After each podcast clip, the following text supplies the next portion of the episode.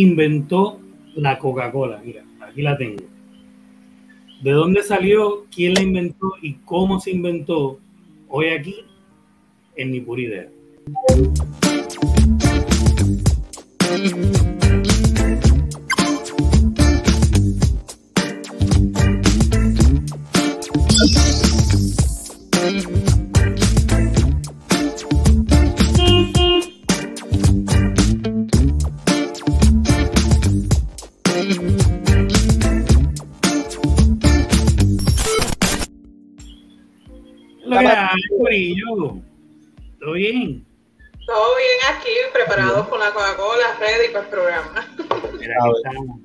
Déjame mira. Ave María. Coca-Cola. Para empezarlo bien. Vamos a empezarlo como es. Un anuncio gratis, pero está buena. Si nos queremos pagar de confianza. Exacto, Coca-Cola, después de hoy, si todavía te quedan ganas de auspiciarnos, después de hoy. pues bienvenido sea. Este, Corillo, hoy vamos a hablar de John Pemberton y la invención de la Coca-Cola. Este, es un viaje, esto, esto va a ser un viaje hoy, porque más o menos va como la de Kellogg's, pero sin sexo. Como la de Kellogg's, en el sentido de que es bien loca, pero sin la cuestión sexual de Kellogg's. Ok. Que, que tu primo no está involucrado en esto. Ah, exacto. Mi primo no tuvo que hacer ningún research. Así que vamos a darle. Vemos que se está conectando con la gente por ahí. Bienvenidos a todos. A ver, aquí Héctor nos saluda. Good night, people. Lo que hay, Héctor. Espero que estés bien. Y entonces vamos a empezar con la historia de eh, Don Pemberton. Este Pemberton nació el 8 de julio de 1900, 1831 en Knoxville, Georgia, y pasó la mayor parte de su infancia en Roma, pero en Roma, Georgia, no en Roma, Roma. Ajá. Sí, no, no se crean, no es para tanto. Sus padres fueron James C. Pemberton y Martha L. Grant. Los Pemberton eran del linaje inglés eh, y el antepasado paterno directo, Phineas Pemberton y su familia, que eran de Lancashire, Lancashire, algo así. En, Inglaterra viajaron a bordo de el barco Submisión alrededor del 1682 desde Liverpool a la provincia, eh, estamos hablando de cuando eran provincias todavía en Estados Unidos, la provincia este, de Maryland. Y finalmente se establecieron en el condado de Box, Pensilvania. Este, allí construyó una mansión en 1687, el, el antepasado este de Pemberton, y se desempeñó como administrador principal de William Penn. pongo esto aquí porque William Penn es prácticamente el fundador de Pensilvania, ¿no? De Pensilvania. Que la familia ya desde el arranque, los Pemberton, pues están bien involucrados en la fundación de, literalmente Estados Unidos. Tenemos aquí, por aquí está Nina que nos saluda. ¿Qué es lo que hay, Nina? Espero que estés bien. Ahí te estamos viendo mañana. Entonces, pues, eh, John Pemberton ingresó al Reform Medical College en Georgia, en Macon, en 1850, cuando tenía 19 años. Obtuvo su título de médico y su principal talento era la química. Después de practicar inicialmente algo de medicina y cirugía, Pemberton abrió una farmacia en Columbus. ¿Qué pasa? Él va, estudia, 19 eh, añitos nada más, era muy bueno para esto de estudiar, se destaca en química, pero prácticamente él no practica esto de medicina, lo que necesitaba para el tiempo, pero no es que sus conocimientos en medicina eran vastos, así una cosa, uh, qué bruto, que mucho sabía, que mucha experiencia. O sea, que quede claro eso, ¿no? En esto explota la guerra civil de Estados Unidos y durante la guerra civil estadounidense, Pemberton sirvió en el tercer batallón de caballería, de caballería la Guardia Estatal de Georgia, que en ese momento era eh, un componente del ejército confederado y alcanzó el grado de teniente coronel, o sea que él estuvo en esta guerra del lado de los confederados, estuvo del lado del sur. Eh, durante este tiempo conoció a Ana Elisa Clifford Lewis de Columbus, Georgia. Eh, sus amigos le decían a ella Cliff, que había sido estudiante en Wesleyan College en Macon. Se casaron en Columbus en 1953 y tuvieron un único hijo, Charles Nate Pemberton, que nació en 1854. Ahí todo bastante bien. Tipo, ¿verdad? Ejército, eh, pues tenía doctor, un señor doctor, oh, disculpe usted. Preparado, preparado. Sí, un hombre teniente coronel en, el ejército al que pertenecía. Eh, vivía en una casa de campo victoriana, el Pemberton House en Columbus, este, una casa que al día de hoy es de importancia histórica y que se agregó al Registro Nacional de Lugares Históricos del 28 de septiembre de 1971. O sea, sitio que hasta el día de hoy pues, es de, tenencia histórica. Eh, ah, mira, nos dice Yesenia que están hablando, estamos hablando del creador de su vicio, el creador del vicio de muchos, incluyéndonos a. De todo. Totalmente.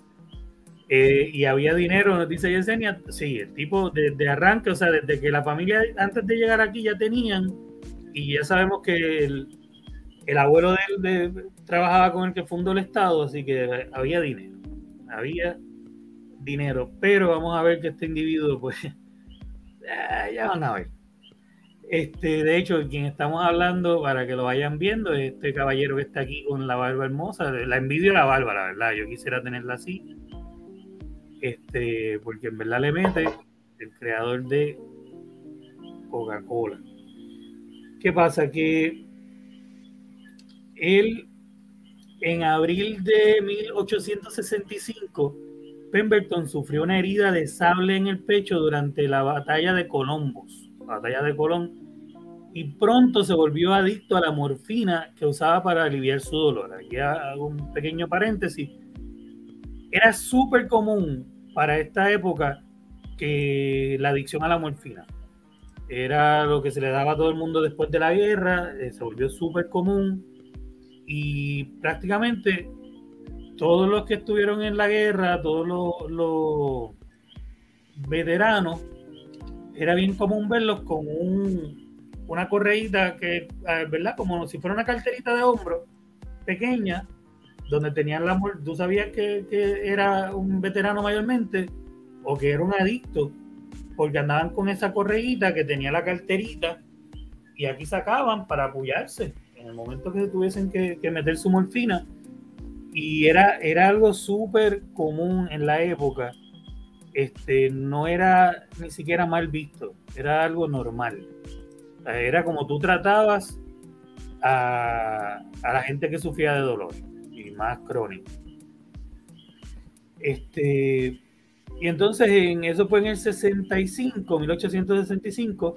En 1866 Buscando una cura para su adicción, comenzó a experimentar con analgésicos que sirvieran como alternativas libres de morfina. Su primera receta fue el jarabe compuesto de flores de globo del doctor Togo. Este, suena eh, a, ¿Te acuerdas del episodio de Los Simpsons que, que el abuelo hizo un, mejunje? Esto, esto es la época del menjunje, señores. Esta es la época que yo lo tengo aquí más abajo, pero spoiler, toda esta gente que con farmacéuticos o no farmacéuticos hacían estos menjunes que vemos en esto como los Simpsons y en millones de series que sale y todos eran que las consonantes rimaban. pastillas para la, o sea, todo era, si era con P, pues habían una que eran Pink Pills for Pallid People.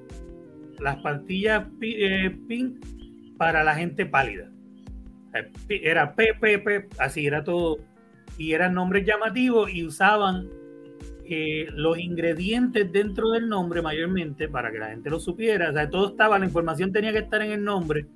Eso era los ingredientes y el creador y el juego estaba en hacerlo con, para, con consonantes repetidas. Entonces, esto se va, va, a verse y lo vamos a ver en fotos que vamos a, tener durante el episodio, que era súper común y ahora se ve y es, es, bien loco. Este. De ahí lo adopta Stan Lee para crear los personajes de, de Marvel. Por eso tenemos a Bruce Banner, Peter Parker, Pepe, Bebe, ese estilo es porque a él le gustaba mucho eso de pequeño, este, que se, crió con esto de los productos y, le gustaba este, este, showmanship. Pero lo, vamos a ver. Pues entonces crea este jarabe compuesto de flores de globo del Dr. Tuggle, que el ingrediente activo era de un arbusto, un, el famoso arbusto botón que le decían, que pues por eso mismo es, un arbusto con, literalmente como, como si fuera un algodón, pero estirado así, puffy y por eso le decían globo. Eh, luego comenzó a experimentar con, o sea, no, no, luego, este es uno de esos remedios, él hace, se dedica a esto por mucho tiempo, a esto de los diferentes remedios para todo, eh, hace un negocio de esto. Pero donde empieza a pegar es cuando se crea una fiebre de llegan a Estados Unidos, algo que en Francia ya era popular hace tiempo, y son los vinos de coca. Antes de ir ahí, vamos a ver los comentarios que tenemos por aquí. Si tenía dinero y palancas, es en Puerto Rico lo tuviese todo. Dice este, era el, el, analgésico clásico en aquellos tiempos, la morfina. Eh, era como una Tylenol ahora, literalmente. Me Mempers, ajá, como un Mempers o una mariconera, como le decimos. Y entonces tenemos aquí que nos dice Nina, la medicina que parecía Viagra. La de la, la del abuelo Simpson. Ajá, exacto. Es verdad. Inclusive los refrescos solo se vendían en las droguerías, exacto. también lo vamos a ver cómo, cómo fue evolucionando eso. Entonces, pues vamos a ver una fotito aquí que tengo de un ejemplo, este no es el del doctor este, Pemberton, pero este Peruvian Wine of Coca. Aquí hay una caja de una, dentro está la botella de el vino de coca eh, peruviano. Y vemos ahí para nutrirse y dar fuerza al cuerpo. Imagínate, esto es la, receta, ¿eh? para, para nutrirte y que le dé fuerza al cuerpo. Esto te entonces entre, entre el alcohol del vino y la coca que te está Potencia. cuando esa coca ahí, págate, y esos ojos se abren así. Tú sales disparado por ahí, voy a pintar la casa, voy a construir un carro, aunque no existen todavía, ¿sabes? Pues te da una potencia. Y entonces, pues la gente veía esos efectos y juraba que se le quitaba, bueno, se te quita el dolor de cabeza, se te quita hasta la vida con eso. Este, y entonces, pues eh, cuando eso llega a Estados Unidos, Pemberton es uno de los que sí, yo también fuese alcohólico, de ahí ni nada, tiene alcohólico y drogadicto a la misma vez, porque era todo junto, no tenías que pasar esfuerzo. Este, y entonces pues llega, llega esto, y pues él comienza a experimentar con, lo, eh, con coca y con vinos de coca, y finalmente creó una receta que contenía extractos de nuez de cola que hasta que yo empecé a investigar este caso es que me vine a enterar la, de qué rayos era cola. No tenía ni puta idea como, como este programa, de que la cola literalmente es, es cola nut, o sea, es una nuez de cola y es como una semilla, literalmente es una nuez. Con eso hacen, ¿tú has escuchado a algún ebanista o alguien que ve con madera hablar de pega cola? Ajá, la cola, exacto. Hablando de eso mismo. Sí, no sabía hasta literalmente esta, esta semana cuando estuve haciendo, eh, montando este tema, que es una eh, planta que se da mayormente en África, una parte de África. Y entonces eso es lo que en, su momento lo hace raro, pues que tiene las propiedades de esta eh, semilla, esta nuez de, de cola, que aparentemente pues la pintan como wow, que muchas cosas para la salud tan beneficiosas. Y pues la cocaína, que en su momento, wow. Cuando la cocaína se, se descubre... Cocaína y coca son dos, cosas diferentes, perdona que te, te interrumpa ahí, Lloro. La cocaína es un derivado de la hoja. El derivado, sí, en ese momento es la, la hoja de, o sea, la planta. coca, exacto. La, coca. Este, hablando de coca, perdón. en, en ese momento, la, un paréntesis, la, la, la coca se empieza a usar antes de los vinos porque un anestesiólogo en otra, no fue en Estados Unidos, creo que fue en Suecia, no, no quiero meter las patas, eh, experimentando llega a la conclusión, él, era eh, cirujano de ojos, ¿no? Y quería encontrar una alternativa mejor para anestesiar a los pacientes que lo que tenían en el momento y experimentando llega a usar que la coca es lo que lo mejor no está funcionando y eso es lo que crea este boom que eventualmente pues es en Europa, mira qué cosa, con una planta que mayormente se da en Sudamérica, pero explota en popularidad en Europa. Empieza con este individuo, se corre por Europa, empieza el vino de coca y cuando luego llega a Estados Unidos es que empiezan a experimentar y, y entonces se da que empiezan a hacer el vino de coca en Estados Unidos y los que hacían el vino de coca en Francia se volvieron locos en ese momento.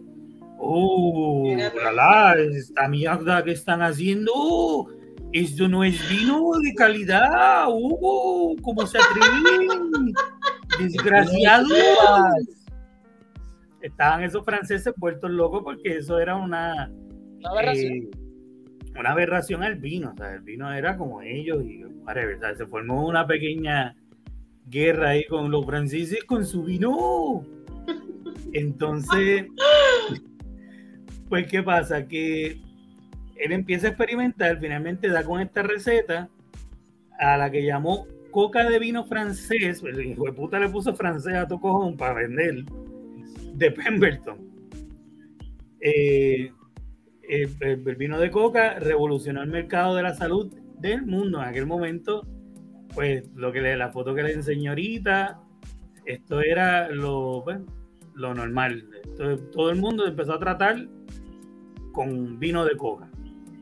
Esto fue, este, se usaba para todo, desde el dolor de dientes en bebés hasta para dejar la adicción a la morfina y otras drogas. O sea, si tú estabas adicto a la morfina, pues yo te voy a, tu tratamiento para dejar la, morfina es este, pues, coca. Eh, igual se, dieron cuenta prontamente que no, iba a funcionar porque estaban creando nuevos adictos. Este, porque aunque esto no era cocaína, eh, es lo mismo en el sentido de que te da la sensación de que te sientes bien, pero después no, arregla el problema, o después te vas a sentir otra vez mal, porque no, no tenemos es una sustitución de una adicción por otra. Exacto. Eh, todos los nombres de los medicamentos, esto fue lo que dijo ahorita, de la época, tenían nombres que rimaban. Eran largos e incluían ingredientes, eh, incluían los ingredientes y el nombre del creador. Según el historiador de Coca-Cola, Phil Mooney, el refresco de fama mundial de Pemberton se creó en Columbus, Georgia, y se llevó a Atlanta.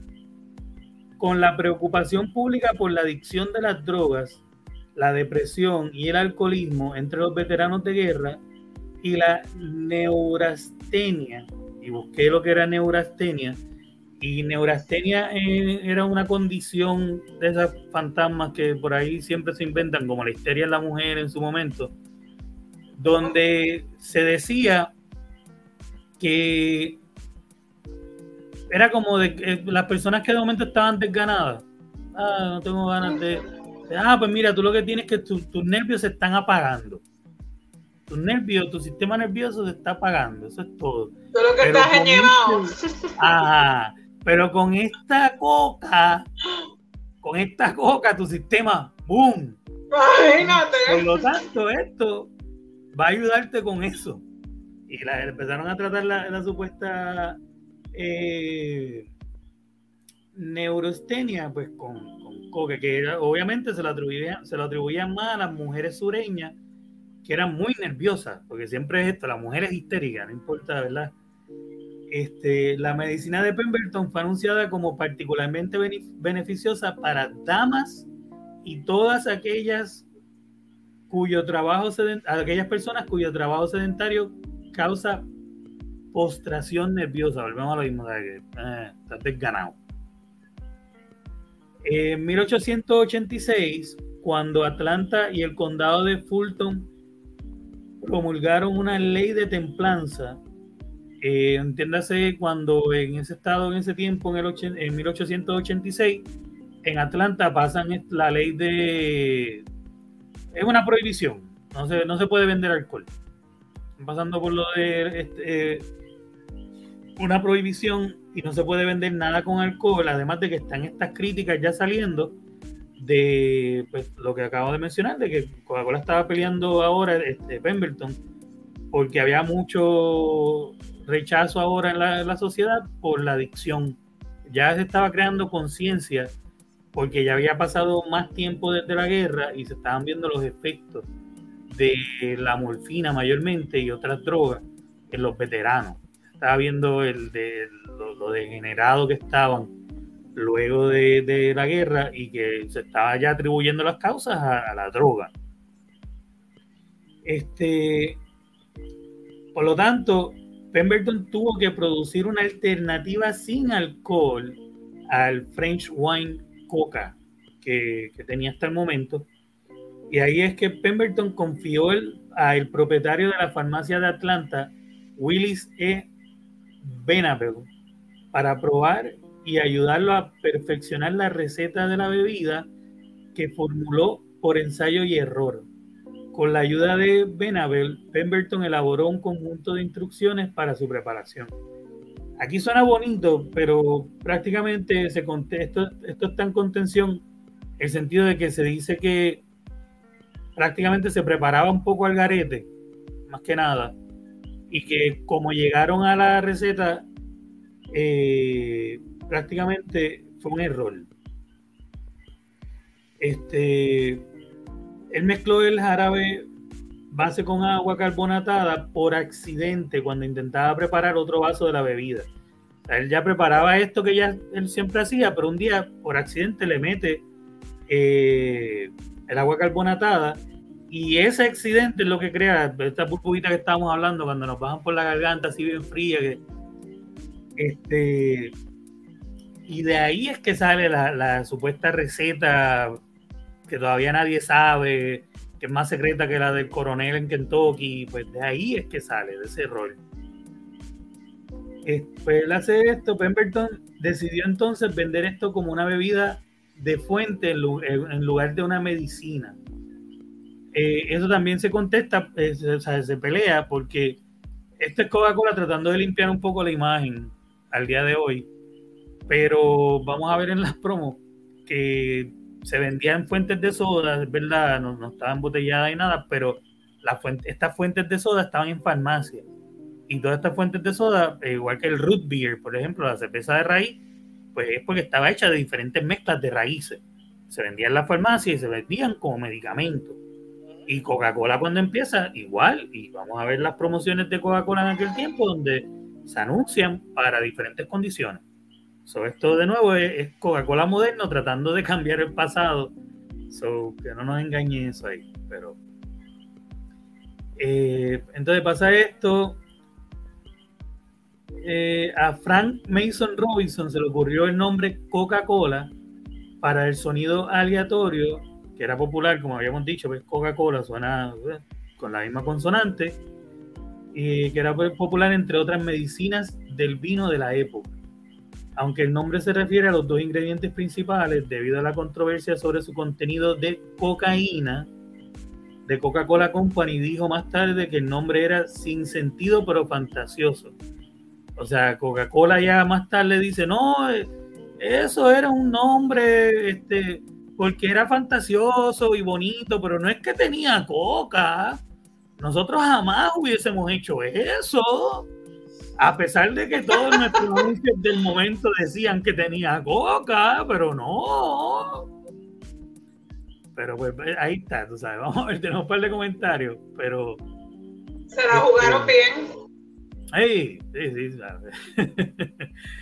sí, todos los días aprendemos algo nuevo, nos dice Yesenia. Eh, porque yo no sabía lo de la semilla, pues igual que yo. Yo tampoco. Sí, ¿no? Dice, hoy no hay black y no, no, hoy hay coca, mañana si acaso me doy black y un, un, día a la semana, no los dos, pues, si no. Entonces dejas la morfina y empiezas con la coca, exactamente. Ese era, ese era el trato que estaban ofreciendo en aquel tiempo sin darse cuenta. Eh, dice Yesenia, me lo imagino mezclando esto, ah, y este otro, ah, mira, no sabe tan mal, exacto. Literalmente eso fue la dinámica. ¿no? Si lo mezclamos así, eh, y si le metemos más coca, así está bueno. algo así me imagino. Dice Meliri, que es lo que hay, Mel, nos saluda, dice hola chicos, y dice que tiene sed. Tú tienes que cogerlo suavecito, mamá. Dátela, dátela, dátela. Saluda a Yesenia, y se saludan, y nos dice, hoy fue que se cayó la coca por casualidad. Sí, hoy, hoy estamos de, coca. Pero nada, seguimos entonces aquí con que Coca-Cola está tratando de tapar últimamente, pero pues vamos a, vamos a ver un poco, vamos a ver un poco para que vayan entendiendo este cómo esta gente. Mira, vamos a ver este aquí, que dice el tónico mental o el tónico cerebral ideal, Coca-Cola. Eh, pero supuestamente, según ellos, ellos no lo anunciaban como una medicina, tan pronto se convirtió en Coca-Cola y estaban las... No. Según ellos no, pero mira ahí los anuncios de aquella época. Fíjate que es la misma caligrafía que todavía sobrevive hoy día. Sí, sí, eh, pero no, ellos dicen que, no, no, no, nosotros lo convertimos en un refresquito y no, no, no lo intencionamos como una medicina no lo intencionamos como una medicina, pero nuestras promociones son con enfermeras. Este, este Sí, sí, pero conste que no. Y no es nada más una promoción con enfermeras, es todo lo que hacemos, pero no, no, no. Este, según ellos, ¿no? Pero y así por el estilo. Este, después del, ejercicio, del ejercicio, toma Coca-Cola. Dijo ningún pues entrenador en el siglo XXI. Ajá, pero ellos sí dicen que lo mejor que tú puedes tomar para tu cuerpo después del ejercicio es Coca-Cola, porque eso te va a ayudar a, reponerte y pues está la medicina. Hoy, dicen Gatorade Power, pero pues, ah, no, es Coca-Cola. Dios mío. Y así por el estilo, tú sabes. Así que, eh, mira, ¿eh? cura el dolor de cabeza alivia el cansancio. Beba Coca-Cola, deliciosa y refrescante. Pero no es una medicina, según ellos, ¿no? Así que ahí está, así es como la vendían, era eh, para todo. Aquí hay un ejemplo también, por ejemplo, de este, esto no es de Coca-Cola, pero datito, ¿no? Eh, cocaína eh, estas son gotitas para el dolor de dientes de los niños de cocaína. Cura instantánea. te cura instantáneamente porque te cura con unas gotitas de cocaína y bien chévere. Así que eh, para que tengamos una idea de cómo era el mundo en 1800, para final del 1800. pero espérate, cabe destacar, ¿verdad? Para que la gente no se, no se vuelva loca. Estamos hablando del siglo XIX. No es lo mismo que hoy se consume. O sea, eh, eh, ese, eso que, ese, que, que, inhala este, Santini por la nariz no es lo mismo que esto, ¿sabes? Sí, sí, sí, sí. Esto, esto era más puro. Claro, era más puro. De hecho, todavía la hoja de coca en estos países entiéndase Ecuador, Perú, este, Colombia, en la altura, los indios, la utilizan, este, la hoja de coca para mascarla para caminar hacia las alturas porque funciona eh, este, para No, hasta el Papa cuando fue se metió un té de coca porque te ayuda y como... O sea que sí tiene sus beneficios como la, como la marihuana, lo mismo, el cannabis. Lo que pasa es que obviamente cuando tú lo pegas a mezclar, porque obviamente tiene unos atributos, ¿verdad? Que pueden ser adictivos. Entonces, lo que pasa es que el problema es que cuando llegamos a esta, esta fecha aquí, ya, es, ya no es coca, ya es cocaína. Ajá, exacto. O sea, ya, ya, no es hoja de, coca, ya no es la parte sana. Ya no es puro. ya no es puro, ya es, ya es cocaína, ya es. O sea, ya en este punto, como vamos a ver, hay gente que la está usando recreacionalmente. Ya hay gente que está procesándola y está, mira, ¡Woo! ¡Vámonos! pero, a lo que voy es que obviamente. Ahora es más puro, es más, no, es la mezcla de ahora. Es lo mismo que ahora que está posiblemente corta con otro, otro tipo de cosas para que sea más adictivo, igual que la Coca-Cola. Eh, Exacto. Porque se le añade eventualmente cafeína para eso mismo. este, lo que pasa es que si la cafeína es legal, eh, lo que le meten a la cocaína es ilegal, pues ahí está, ahí está la diferencia. Pero sí, o sea, en un momento dado, pues sí era medicinal. Después, obviamente, cuando se le descubren otro, otro, otro. A ver, espérate, si yo, si yo proceso esto de cierta manera, la gente me la va a seguir comprando. Y ahí se jodió todo. Lo mismo que la pelco. La pelco tú la consigues en la, la, calle como una droga, pero es una medicina. Pero, eh, exacto, ¿no? Y, funciona muy bien cuando la usas como es. Como, exactamente. Dice Héctor, Blackie es para la cagazón del expediente mortal. Tienes razón, Héctor, por eso es que me lo doy mayormente los sábados. Este, dice ahora cuando beba Coca-Cola me voy a creer fancy. Exacto, así, uh, Yesenia, yo en mi trabajo con el uniforme de enfermera creyéndome que este es un anuncio de Coca-Cola, exactamente. Ahora cuando estés con tu uniforme ahí, toma Coca-Cola a tus pacientes, sobre todo. Eh. ¿Tienes piedra en el riñón? Toma Coca-Cola. Para que la otra piedra baje esa. medicina es el dolor de piedra, exacto, ¿eh? mira, ahí llega el dolor de piedra que vas a sentir después, pues con esa medicina. De ahí fue que salieron los específicos. Sí, todo esto es medicina que algunas todavía llegan hasta el día de hoy, algunos, eh, los home, home eso, este, son, todavía tú ves los anuncios. Eh, pero la hoja de coca tumba dientes. Sí, si, si, usas, si usas la coca de otra manera, se te caen los dientes, pero para aquel tiempo, pues. Pero inclusive vemos en la última que puse aquí, hay, no nada más en la coca, después está el, pues tenemos, mira, cannabis indica, un árabe para la tos, para ah, cigarrillos para el asma, no se lo pierdan. Eso está cabrón. Eso está Cigarrillos para el asma. ¿Tienes asma? Fuma, que cuando te mueras no vas a tener más. y el último que está abajo a la derecha, que es un, un sirop para niños eh, de cocaína, porque pues si su hijo ahí, pues mire, para los dientecitos, para la fiebrecita, le mete su sirocito ahí para que esté ahí, ¡Woo! Mami, no me duele un carajo. Sí, que entonces es medicina realmente que tiene un efecto que, que en ese entonces decía, ah, mira, lo, lo alivió. Pero no es que estás curando, es que simplemente te dio un efecto que pareciera que te lo está aliviando, pero no necesariamente es que hay un... Oculta tus síntomas. No, y sin contar que el, el, otro ingrediente en la mayoría de los, de los jarabes de estos era, además de que si la matita de esto y la hojita de lo otro, era alcohol, alcohol puro. O sea, que donde el otro era que sí, ah, ok, es vino, vino de coca y qué sé yo. Pero el jarabe, sí, el jarabito este, el jarabe, es, qué sé yo, 75% alcohol, eh, el derivado de las matas y el resto, este, tantos gramos de, coca. O sea, que te quita que te vaya a quitar porque te está dando una nota. No siente nada, no siente nada. no, no siente ni, no huele ni las azucenas. Pero después cuando, tú sabes, cuando te pase la nota, pues te va a seguir doliendo la muela. La muela va a seguirte doliendo bien cabrón. Vas a tener que. Y pues la gente estaba con el gustito. La verdad es que la gente le, cogía el gustito, como lamentablemente todavía pasa hoy en día con los medicamentos controlados y la depresión. Exactamente. Que mucha gente prefiere vivir con el, el efecto que te, que te produce los medicamentos que trabajar con la condición. Porque el medicamento pues te da ese... Y hay gente que después me olvido del problema y no lo tengo que resolver, que es lo que estaba pasando en aquel momento. Y que sigue, que es un problema que sigue siendo persistente. desde el tiempo desde siempre, desde que existe cualquier cosa que te ponga a darte un viaje o te ponga lelo, pues la gente va a preferir eso porque es un método fácil. Exacto. Cualquier cosa que lo evada de la realidad. Exactamente.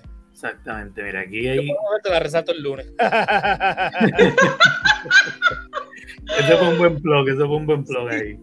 No, aguante la tentación. Mira, tengo aquí este Robinson. Oye, Robinson, que sabemos que fue quien lo ayudó, escribió a mano el guion de Spensivian en las botellas y en los anuncios. Era quien, estas promociones que hemos visto era, estaban a cargo desde el principio, promocionándolo como un tónico cerebral valioso que curaría, curaría los dolores de cabeza, alivianaría el agotamiento y calmaría los nervios. Y lo comercializó como delicioso, refrescante, pura energía, estimulante y vigorizante. Vigorizante, y vigorizante. Mientras él hacía esto, eh, Aquí tengo un extracto de un doctor, el doctor George Patey, en mismo Filadelfia, en 1913, para el Narcotic Drug Disease and Allied Alignments. Todo, todo rima en este fucking tiempo. Allied Alignments. hasta, hasta los que están en contra riman. Está cabrón. Dice, la forma más insidiosa y dañina en que la cocaína está llegando a nuestro pueblo es a través de las bebidas carbonatadas por las que muchos tienen tanta pasión, o sea, ya es pasión, hay un boom con esta mierda. Es en la fabricación de tales bebidas donde se utiliza la mayor parte de la cocaína. En, el gran aumento en la importación de hojas de cocaína no se debe a la demanda de cocaína como medicina o de su uso personal por parte de los drogadictos sino a la demanda de la hoja como el único ingrediente esencial para establecer y perpetuar el uso de estas bebidas carbonatadas. Muchas de estas bebidas, algunas con un, y esto es una, esto es una tiradera personal a Coca-Cola, algunos con un nombre muy sugerente de la droga dañina, pero fascinante. Esto es una referencia a lo que les dije que dijo Coca-Cola, cuando dijo, no, sí, tiene nombre, pero es como por fascinación él hace referencia a la misma palabra que usa. Eh, aunque ellos digan prácticamente es como, ellos pueden estar diciendo que no, pero sabemos que sí tiene cocaína. Han sido eh, publicitadas hábil y persistentemente. Pero su uso y el poder que tienen sobre el público no dependen de este hábil uso de la tinta de imprenta, sino del hecho de que el efecto de una bebida crea una demanda para otra todavía ahora lo hacen con el azúcar.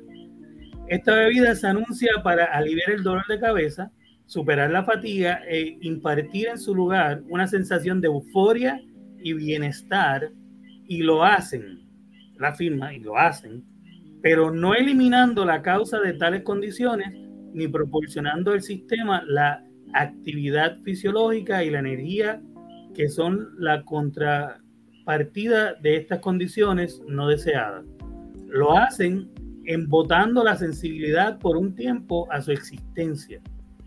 Es lo que hemos estado diciendo. Eh, esto es un extracto de todo un artículo que él, publica eh, condenando eh, no solamente a, las bebidas, pero las pone como la principal causa de la adicción. Le está diciendo prácticamente a la sociedad, ustedes no lo están viendo, pero los adictos ahora mismo no son los que ustedes están diciendo que son los adictos que están por ahí en la calle son todos los que están bebiendo eh, la coca, la cocaína ya en ese tiempo, directo en, la, en las máquinas, ¿no? En la, la fuente. Este, eso nos da una idea de ya cómo está dividida la comunidad en aquel momento, por lo menos la comunidad, la comunidad científica, ¿no? El público está encantadísimo con su coca. Perdón, ahí tenemos un par de comen. Eh, sí, Yesenia dice cigarrillos para el alma. Eh, sí, cuando lo vi no lo creía. Eh, que tienen el NyQuil. Y ok, ya está por ahí Sol que nos saluda. saluditos, gente. lo que hay sol. Y entonces nos dice Héctor, ¿saben que en PR el gobierno federal siembra coca en Cerro Gordo, Vega Alta? Y yo no tenía ni puta idea de eso. Pero no lo dudo. Ni pura idea. ni, eh, eso es una de estas situaciones de no tengo pruebas, pero no tengo dudas. O sea, no, no lo dudaría para nada. Porque todavía se usa como medicina, o sea, que, que con licencia tú puedes hacerlo. Este, poco después de que Coca-Cola saliera al mercado, Pemberton enfermó y estuvo a punto de quebrar. Este, mayormente porque pues, él nunca dejó de, ser adicto a la morfina. O sea, el pequeño detalle, la medicina que él vendía como la cura a la adicción a la morfina, este, no le pues, resultó a él. Nunca lo, nunca lo ayudó a dejar su adicción a la morfina por el contrario, se volvió peor. Por lo tanto, todo este tiempo, todos estos logros, todos estos medicamentos, la creación de todo esto siempre, siempre, siempre se vio empañado por una asquerosa adicción a la morfina, donde gente lo describió como una persona muy trabajadora, pero que no podía organizarse, una persona, una muy buena persona, pero que no podía ahorrar dinero, que se gastaba todo el dinero con los amigos, este, que se lo regalaba a la familia, mayormente porque lo, abusaban de él porque estaba todo drogado. Y, o sea que cuando yo llego a esta parte, digo, pero ¿cómo rayo el tipo que está en el tope del mundo de momento me dice aquí que está pelado, literalmente está. Pero sí, el tipo pues eh, eh, enfermó, estuvo a punto de quebrar ya enfermo y desesperado, comenzó a vender los derechos de su fórmula a sus socios comerciales en Atlanta. Parte de su motivación para vender era que todavía sufría de lo que digo, una costosa y continua adicción a la morfina, pero tuvo el presentimiento de que su fórmula algún día sería una bebida nacional. No sabía que iba a ser una bebida universal. Yo creo que los marcianos están tomando Coca-Cola ahora mismo. Eh, así que eh, con esto en mente, eh, intentó retener parte de la propiedad para dejársela a su hijo. Recordemos que él tuvo un único hijo. Sin, sin embargo, el hijo de Pemberton quería el dinero, porque también era adicto a la morfina, y a la era, era adicto a la morfina y a los popis, este, ¿cómo se llaman? Aquí va a salir, se me olvida el nombre de la otra droga. Este, el punto es que el hijo también era adicto y le dijo, eso está bonito el sentimiento, pero yo me lo quiero meter, vamos a venderlo todo y vamos a meternos los dos, tú sabes. So, este, en 1988, en los 1888, Pemberton y su hijo vendieron la parte restante de la patente a un compañero farmacéutico de Atlanta que se llamaba Asa Griggs Chandler. Y opio, gracias. Cuando dije los popis, este, ahí este, salió Sol y me, era adicto al opio, le gustaba más el opio que el viejo, lo del viejo era más la morfina, lo, de él era más el opio. Panita de Muñoz Marín entonces. Exacto, como, como Marín. Y entonces, ¿qué pasa? Que hacen esto, Pemberton y su hijo van, venden la, otra parte a este Chandler y quiero hacer el, la aclaración también que eh, Chandler, que estuvo desde el principio, se había ido quedando con Coca-Cola. Cada vez que le iba soltando algo, Chandler iba y a quien se lo soltaba, él lo cogía. A quien se lo soltaba, él... So, al final Chandler se pudo quedar con eso que lo, lo último que quedaba por 1.750 dólares que para la fecha serían 47.230 eh, dólares. Y con eso le, acabó de quitar la, compañía. Este, Pemberton murió de cáncer de estómago a los 57 años en agosto de 1888, seis mismos años. O sea que ni se curó de la adicción a la morfina y se murió de cáncer en el estómago. O sea que la Coca-Cola. Mm, pero ahora voy a seguir tomando, lamentablemente. Este.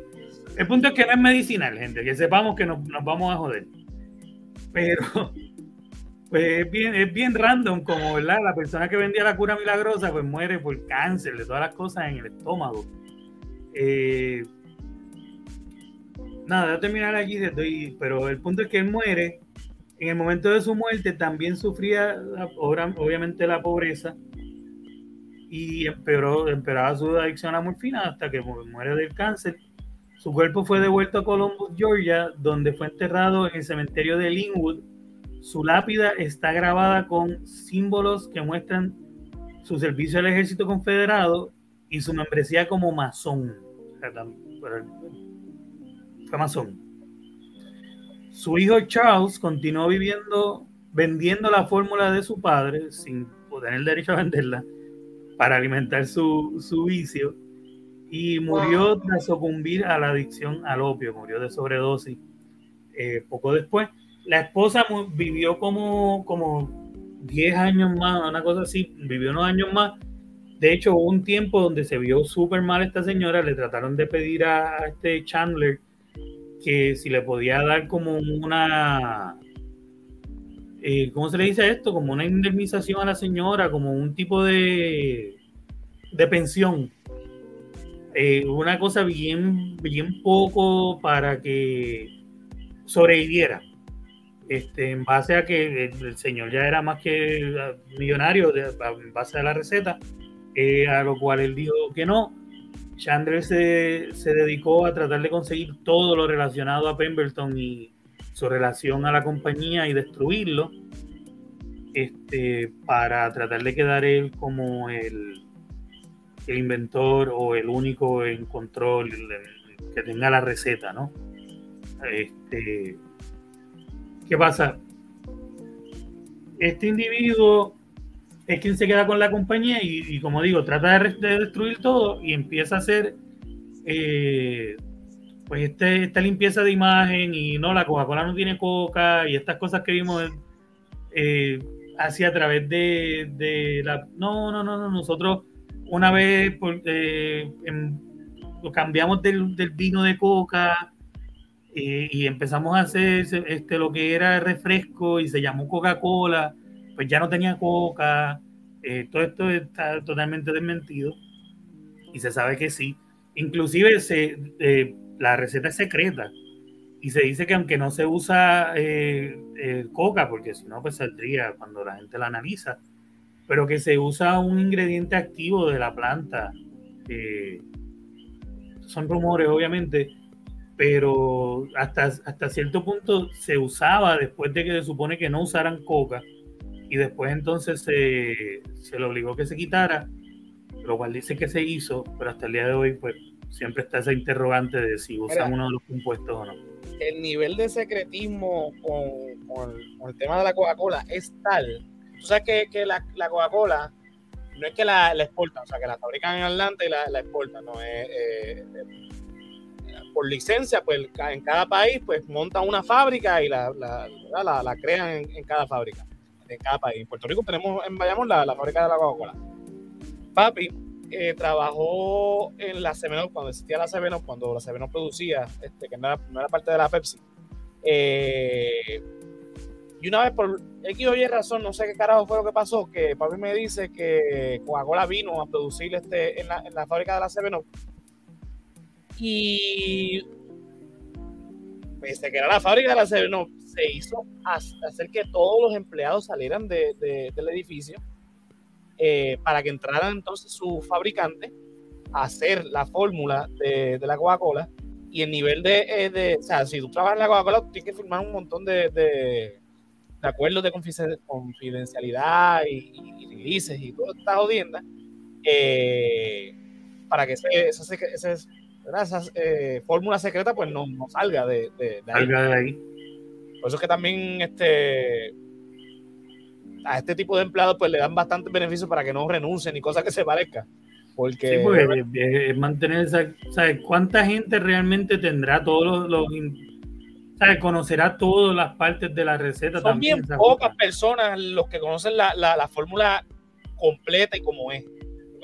Yo estoy casi seguro que, que muchos de los que están en la fábrica ni, ni conocen ni la mitad de los ingredientes para evitar eh, eh, eso mismo, que, se logre montar este, la, receta completa. O sea que eso es, olvídate. Está brutal como empezó ahí. Pero hay muchas especulaciones con la receta. Eh, se dice también este, que hay una cuestión este, satanista, tiene cuestión también de que fetos, bebés y cosas así. Si tú buscas en internet aparecen muchas versiones. Dicen que el logo, si tú miras el logo, que tiene que el 666 este, en alguna parte. Sí, no, y, y aquí yo tengo una foto de los diferentes logos a través de la historia. Este, hay un logo que si vemos aquí... De 1900 para adelante nunca cambió el logo.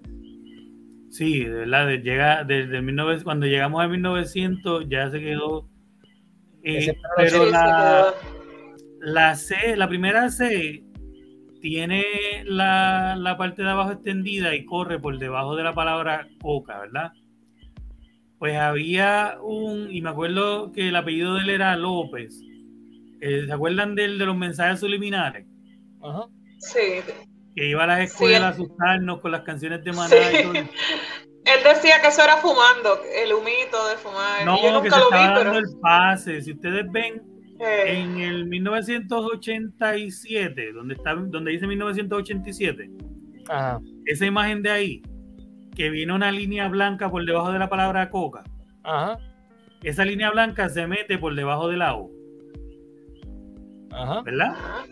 Si vemos el del 2003, tiene esa misma línea blanca, pero ni toca la palabra. Pero en el 87 sí. Si esta imagen uno la gira y pone la imagen vertical, eso, ese, la palabra cola formaría un muñequito, como un Popeye casi de, de lado, de perfil. Y entonces él lo explicaba y obviamente cuando él te va dirigiendo, pues se hace imposible no verlo, que él se está dando un pase de coca. Y entonces, eso era como ese momento revelador en la conferencia, como que Coca-Cola. Y entonces, pues, como que, uh, se está dando un pase de coca. Y entonces, lo, a mí eso siempre como que me choqueó un poco, como que, wow.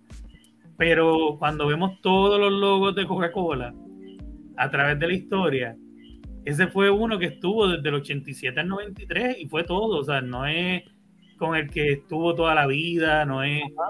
O sea que... es este, aleatorio, sí. Ajá, es una casualidad. De todos los que hubo, hubo uno donde en otro puso por más abajo, en otros no existía, pero él tenía que comer eh, asustando chamaquitos en la escuela.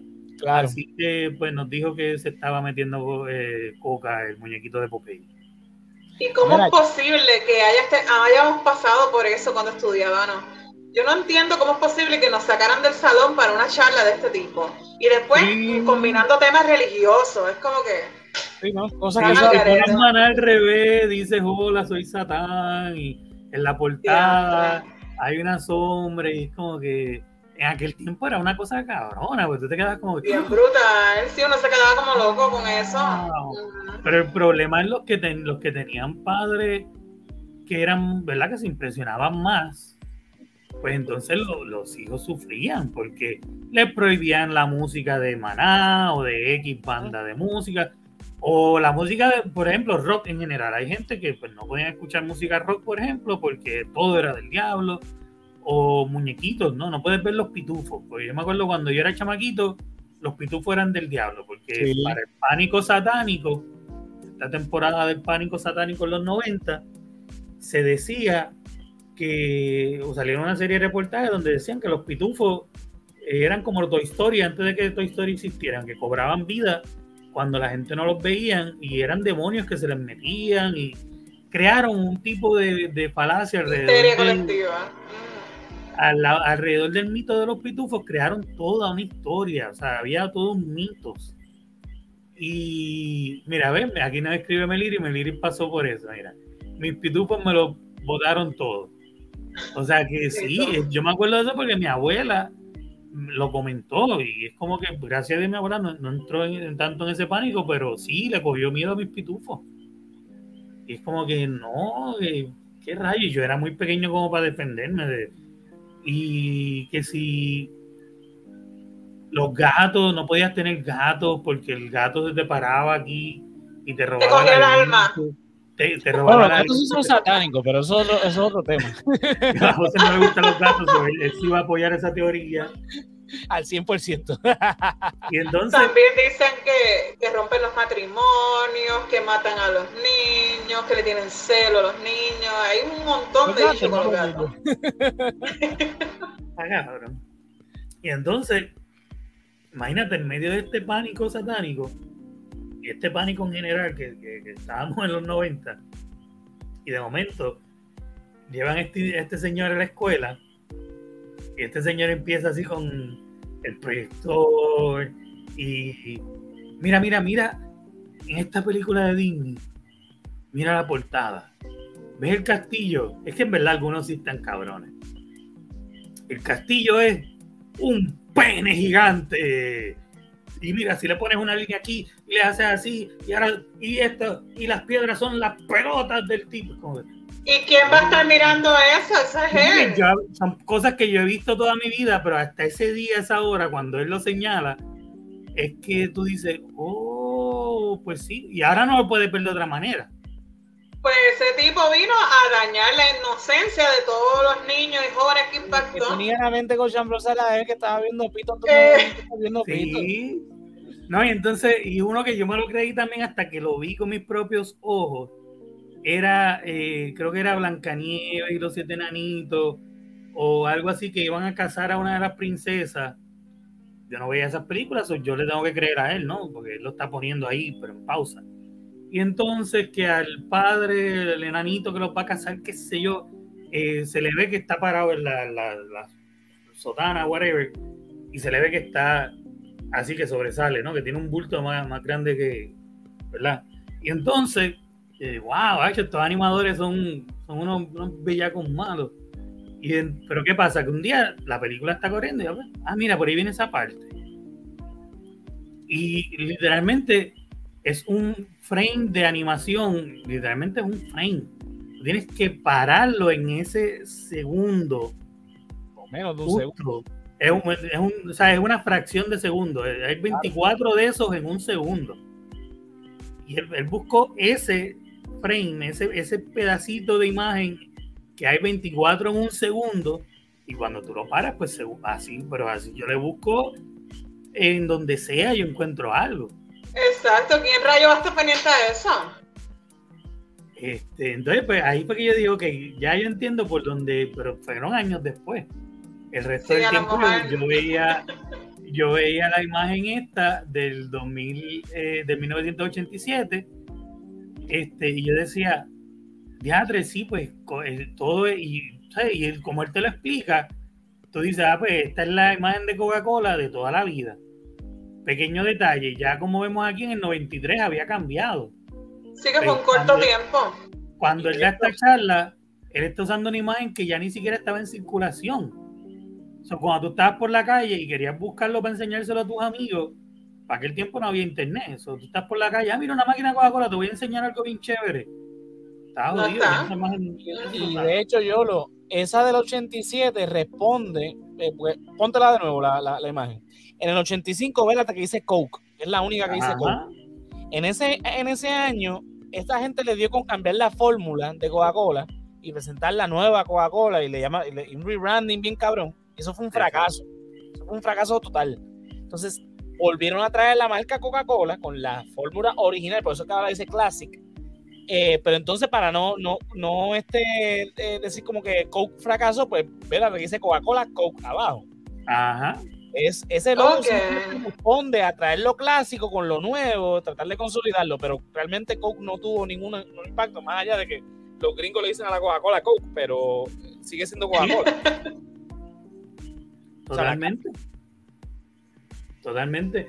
Pero ¿qué es eso? Para que tú veas como, como depende quién te presente qué y cómo te lo presente, claro. te puede afectar.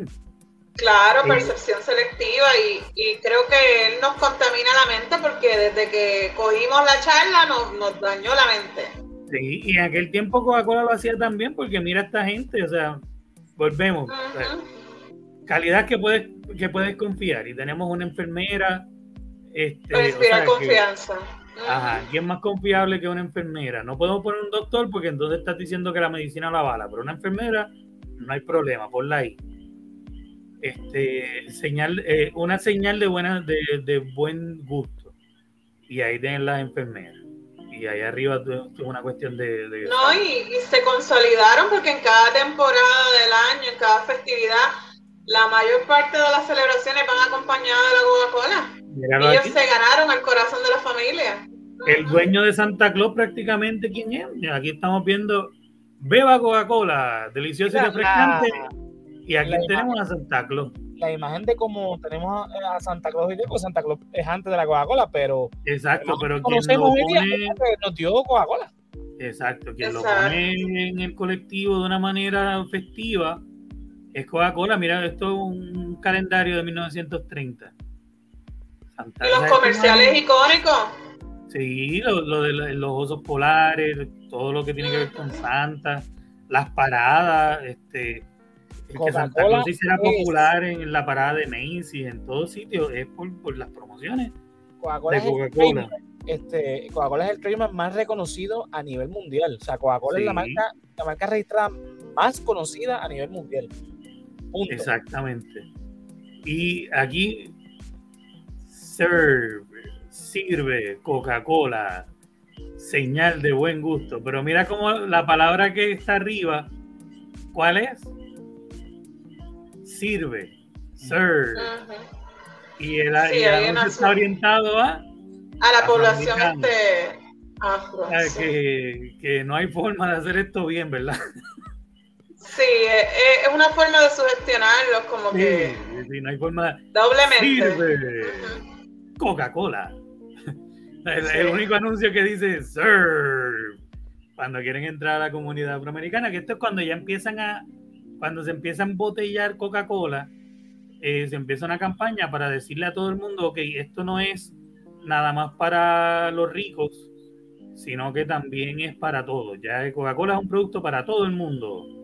No, y, te eh, vamos a hacer ver más elegante, con más clase, porque están presentándolos a ellos. Mira la botellita que tenemos ahí. Mira, eh, me estaba fijando que entre las cosas que tengo de la colección, tengo una de. de, ah, mira, tiene una, una botella de Coca-Cola periquero. 87, sí. sí Y esta es mexicana, hecha en México. Ah, esa es de México. Ah, pues mira, tienes una de, del Coca-Cola periquero de, de, la, de la que me traumó cuando estaba en la escuela. Tienes que guardar esa. Sí, la, de hace años aquí. Era dice Meliria, la botellita sabe mejor, sí, es como que. Y si es de cristal, mejor. Sí, pero mil veces.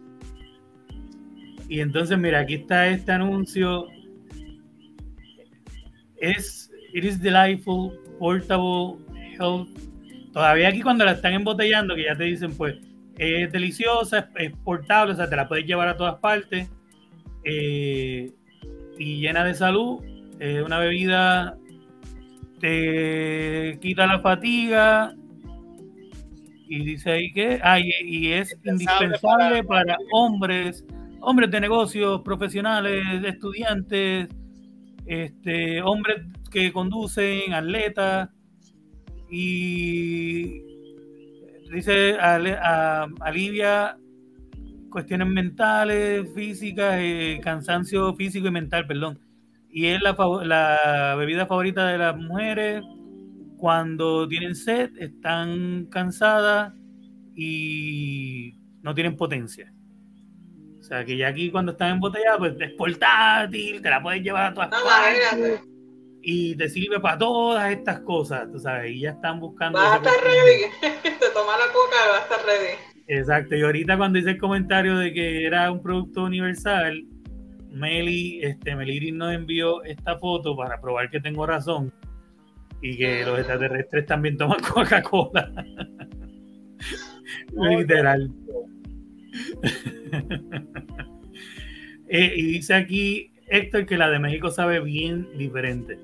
Pues fíjate, tiene, tiene unas diferencias porque cuando yo estaba, me acuerdo que yo estando en Texas, mucha gente buscaba y tenía que ser la de México. Ah, ¿Dónde venden la de México? Yo no sé, a mí, yo, yo la que veo es cero. Sí, de hecho la de Puerto Rico es más dulzona, eh, porque el mercado de acá le gusta más el, dulce que en otras regiones. Este, va, a variar entre países y países. La fórmula que da el sabor, pues obviamente, pero lo que va a cambiar entonces quizás es el nivel de azúcar y, demás para pues, este, acoplarse al mercado. Exacto. Los latino usualmente la Pepsi tiene más, más arraigo que la Coca-Cola. Porque como la Pepsi tiende a ser más dulzona, yo creo que es por eso el, el, cambio.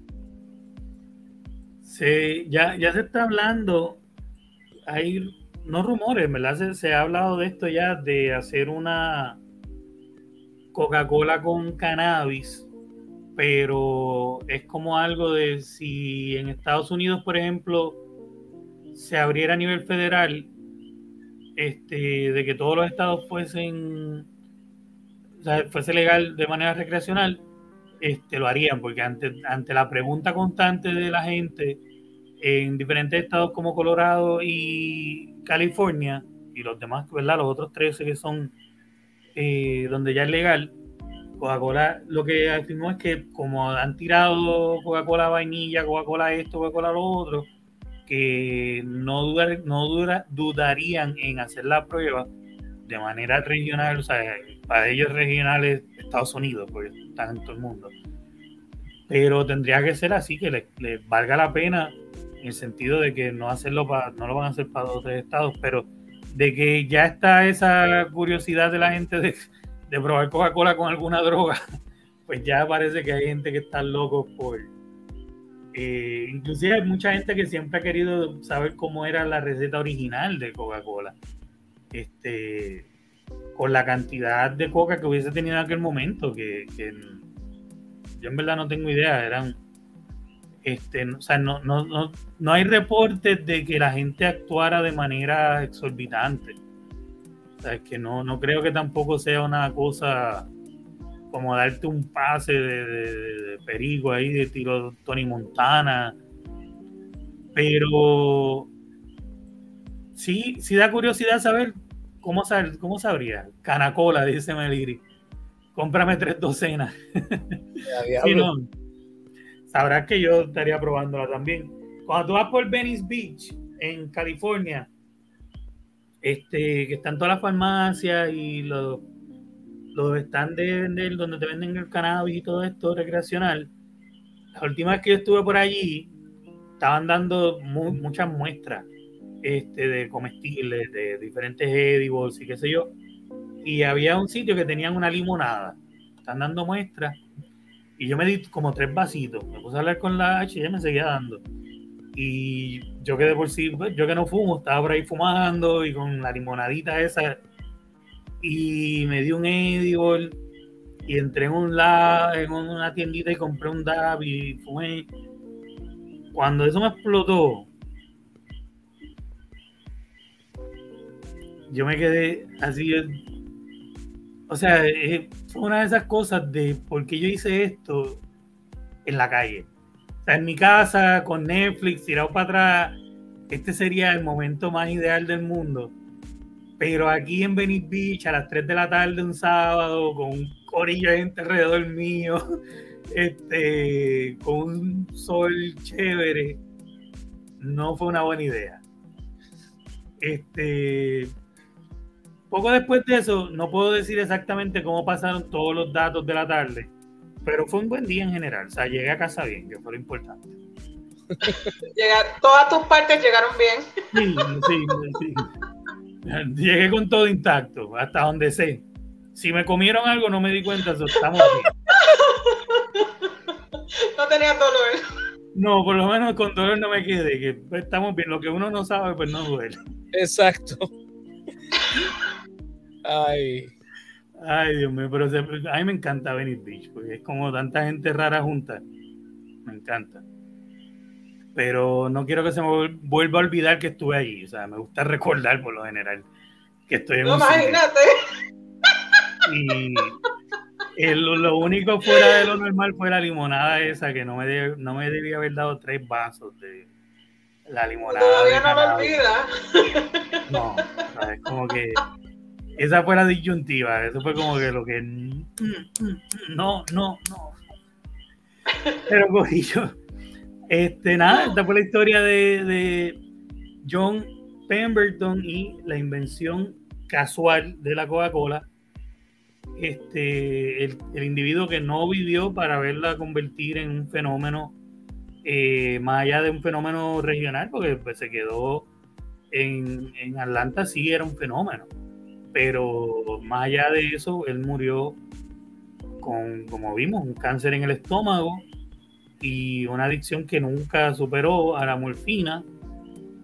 Este, pensando que algo. enfermo. Exacto. Pensando que a lo mejor un día iba a llegar a, hacer una bebida nacional, le dijo al hijo, mira, te voy a dejar esto porque yo sé que algún día esto te puede resolver. El hijo, como si hubiese sido psíquico, dijo, no, si yo me voy a morir también de esto en dos o tres semanas, bueno, voy a fututear.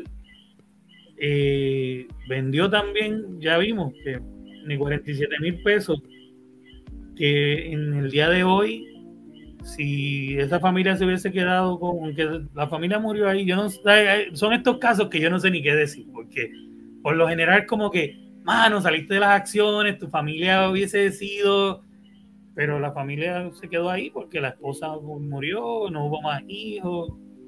Sí, sí, no. No, no, fue, trascendente, así que pues se lo, se lo metieron todo. Más, más, más, trascendente fue la, lo que crearon. Exacto. Eh, hoy día, olvídate. Sí, la, compañía más lucrativa prácticamente de comestibles, ¿no? Este, así que nada, esta fue la historia de Coca-Cola, Corillo. Este. Y pues nada, buscar aquí, estoy más perdido con un Visco ahora mismo. Esta es nuestra este, primera reunión del grupo de apoyo de, de Coca-Cola. Ay, Dios mío, esto está. Pero nada, mira, a ver, este, adictos anónimos, no tan anónimos porque. Públicos somos. Sí, adictos públicos a la Coca-Cola. Fanáticos, el club de fanáticos, mejor dicho. Hablando de eso. Mira, Sarilu, ¿dónde, podemos, ¿dónde podemos conseguir? Ah, pues mira, yo estoy aquí en mi casa. El que, el que quiera llegue. ¡No! Pero ven, con una Coca-Cola, por favor. Me consiguen en mis redes sociales como Sariluz Cueva Molina. Me consiguen en TikTok, me consiguen en todos lados. Estoy los domingos en qué domingo por Telemundo.2 y los viernes estoy aquí con este dúo dinámico. Así que ni pura idea de lo que va a pasar. Mira, quién se cortó por ahí, este lloro. Chequete el último comentario. Eh, a rayo, mira quién está aquí, el gran Pepo. ¿Qué es lo que hay, viejo? Saludos. Qué bueno ver este mano. A fuego. Usted es el gran Luis Feliu, compañero del resaltador de la realidad. El hombre lobo. El gran hombre lobo. Muy bien. Entonces, Josian, hablando del resaltador, ¿dónde te podemos conseguir? Mira, en todas las, eh, redes sociales como José Antonio RO91, Facebook, Twitter e Instagram. Los lunes en vivo en el Resaltador de la Realidad, este, www.elresaltadordelarrealidad.com, en Facebook, Twitter, Instagram, eh, Twitch, YouTube, Spotify, donde quiera que escuchen podcast. Eh, en vivo, como dije a las 9, en Facebook, en YouTube y en Twitch. Eh, los jueves en Resaltado el Geek a las 9, los mismos canales, hablando sobre temas geeks. Y los viernes aquí en Ni Pura Idea. Muy bien. Entonces, recuerden eh, suscribirse, importante, darle me gusta, son las cosas que nos ayudan a crecer, a que más gente nos descubra, a que más gente le llegue. Así que importante, Corillo, siempre ese like, eh, compartir recuerden, para enterarse de todo lo que hacemos, las cosas que tiramos por ahí fuera de, orden, el garete, todo lo que pasa aquí. Canal Colectivo 1 en YouTube, en Twitch, en Facebook, en Instagram, en Twitter, en todos lados estamos. Así que hasta en TikTok. Así que, Corillo, ya saben, ahí se enteran de todo. A mí me consiguen como YOLO, J-O-L-O-W-X en Facebook e Instagram. Y pues ahí, como dijo Josian, estamos los lunes en el resaltador de la realidad. estamos ahí en vivo a las 9, los jueves en vivo a las 9 en el Resaltador Geek, por el mismo canal del Resaltador de la Realidad. Viernes nos encuentran aquí en Ni Pura Idea a las 9. Los sábados estamos en Expediente Mortal, que mañana tenemos, como les había comentado la semana pasada, a Jorge Martín, que va a estar hablando de fenómenos eh, extraterrestres aquí en la isla. Y entonces, eh, todo esto es a las 9. Todos estos programas salen el día siguiente en su versión podcast. Y además de eso, pues como dijo Sarilu, recuerden verla los domingos por punto 2 a las 6 y media en qué domingo. Así que tenemos dos comentarios por aquí más antes de irnos. Tenemos a Meliri que dice Good night Corillo, Good night Meliri, que estés bien. Y dice Héctor, los veo el lunes, bendiciones. Te cuidas Héctor, te, vemos por allá el lunes. Así que pues nada, ahora sí, con eso los dejamos hasta, pues sí, la semana que viene, donde volvemos con más. No sabemos de qué, pues esto es ni pura, idea. Bye. you.